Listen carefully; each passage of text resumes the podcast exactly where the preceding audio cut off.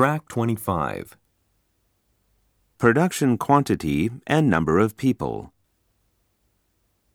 1, The manufacturing cost will be reduced if we complete the product with fewer people.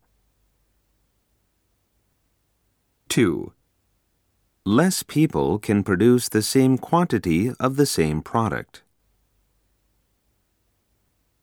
3, This assembly work has to be done by a smaller number of people.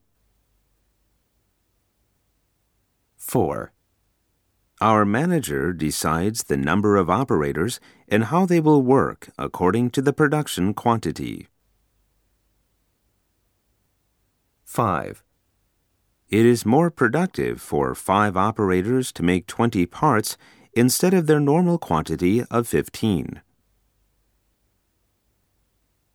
6, The next step is for four operators to make the 15 parts.